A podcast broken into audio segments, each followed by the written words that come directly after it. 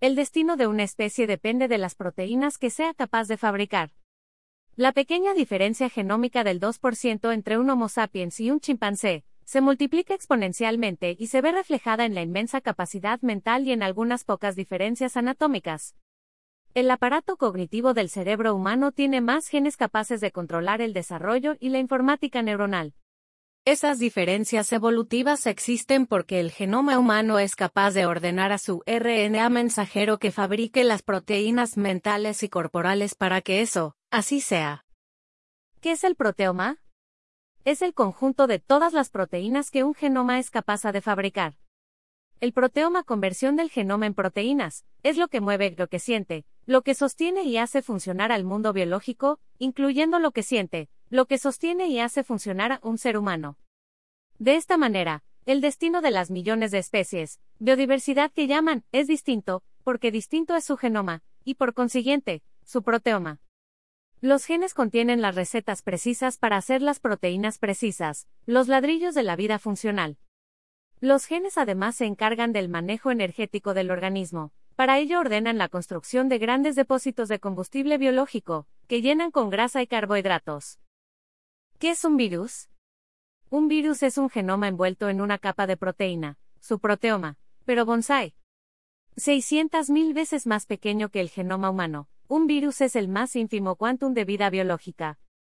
Pero aún así, igual que un superhumano, es, existe, vive, sobrevive y muere, pero su descendencia es infinita. Este éxito vital se debe a que sus poquitos genes, 10 tiene el de la COVID-19, como todos los genes, también son eternos, y saltan, como langostas hambrientas por millones de copias de copias de copias por instante, intactos y orondos de célula en célula y de generación en generación, parasitando y matando en bárbara tropelía inflamatoria a los organismos serviles que se cruzan en su camino. Un virus es una suerte de mal augurio envuelto en una capa de proteínas, así lo describió el inmunólogo Peter Medower.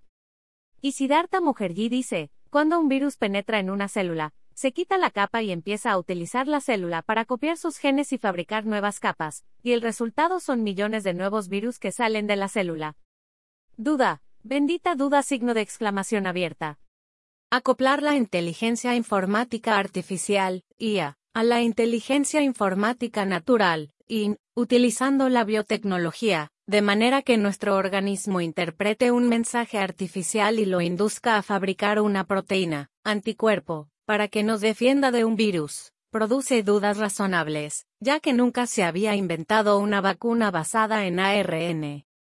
La vacuna es un fragmento de ARN producido artificialmente en un laboratorio de biotecnología, IA, el cual, al ser inyectado, es leído por los ribosomas o zona industrial de la célula, IN, obligándolos a fabricar las proteínas de defensa o anticuerpos. El 12 de enero del 2020, Dos días después de conocerse el genoma del virus del COVID-19 y de su capa de proteína, la ciencia y la biotecnología ya tenían listo el texto informático de su vacuna, escrito y dibujado en un computador, y ya. Faltaba producirlo de vegetales en forma química en un laboratorio, lo que sucedió 42 días más tarde cuando estuvo listo el trozo de ARN mensajero candidato a vacuna. Y luego fue probarlo en voluntarios durante los 10 meses siguientes. ¿Y por qué tan fácil y rápido? Porque fue fruto de décadas de investigación. Científicos en muchos laboratorios del mundo ya habían superado muchos obstáculos tecnológicos. ¿Las vacunas son seguras? Estas vacunas no tienen ninguna posibilidad de entrar al núcleo de las células a molestar a los genes, además son fugaces y desaparecen apenas cumplen su misión, y los prototipos llevan usándose más de 10 años, por ejemplo contra el cáncer, en ensayos clínicos, y han resultado seguras. Vacunas de Pfizer y Moderna. Fonseca La Guajira, marzo 5 del 2021, duodécimo mes pandemia COVID-19. El genoma, el manual de Dios. Las vacunas de ARN son piezas informáticas iguales a las que fabrican la vida en la Tierra. Por Stevenson Marulanda Plata.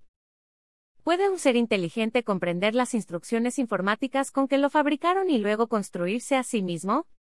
John Sulston.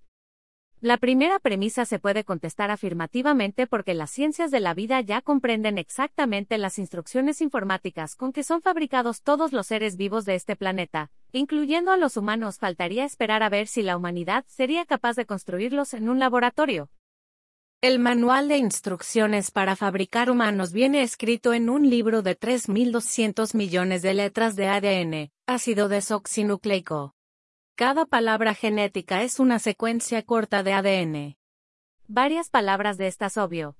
Forman una oración genética. Esta oración es un comando, una orden imperativa escrita en letras de ADN para que el organismo fabrique las cosas y sustancias que hacen posible la vida. Por ejemplo, Fabríquese insulina. Fabricar insulina, una proteína, es una unidad informática de instrucción biológica, única e indivisible llamada gen. O. El gen de la insulina. Los genes vienen empaquetados en 23 pares de estuches. Cada par está formado por un estuche materno y uno paterno. Cada especie, biodiversidad, tiene su propio libro, su propio manual de instrucciones, su propio código genético, su propio genoma su propio manual de Dios. ¿Qué es un cromosoma? Es el estuche donde se guardan los genes. Allí vienen comprimidos como cuentas de collar. O mejor, como pepas de jamanar, cañafístula o cañandonga, una fruta silvestre muy común en los patios de la costa caribe. Entonces, el genoma humano consta de 23 pares de cromosomas o jamanares microscópicos, abrazados dulce y ardorosamente. ¿Por qué la información genética viene en pares de cromosomas? porque la transmisión de la información genética de padres a hijos no termina en la urgencia irresistible de un simple orgasmo. Los genes no son ingenuos. Su ansiedad sexual desaforada, contenida en espermatozoide y óvulo, continúa en otra danza amorosa mística y sublime, hasta unirlos por parejas de cromosomas durante la concepción. Este ineluctable y amoroso apareamiento cromosómico sucede porque las instrucciones informáticas que hereda un embrión para construir desde cero a un hijo, fluyen en proporciones iguales del padre y de la madre.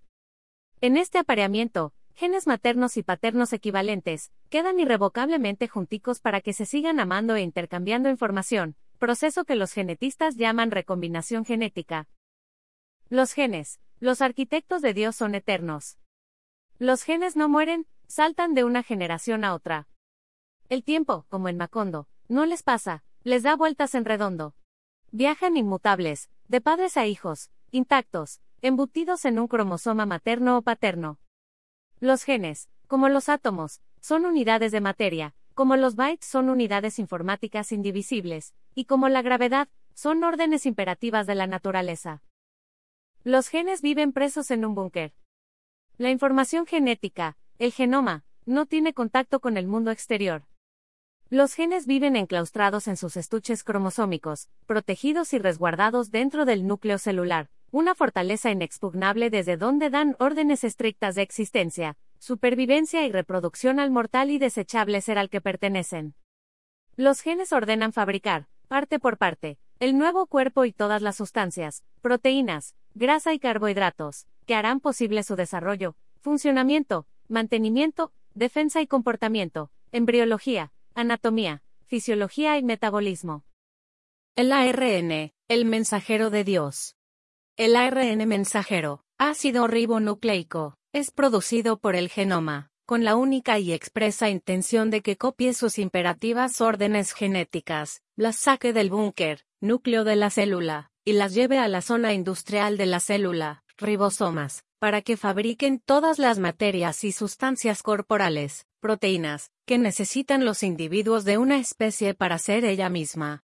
Cumplida esta misión, ¿cuál cometa fugaz? Desaparece. Las instrucciones informáticas para construir todos los seres vivos de la Tierra utilizan el mismo idioma, el sistema Admarran. ¿Qué es ser humano? Son 95 palabras castellanas escritas en 21.000 genes, su genoma.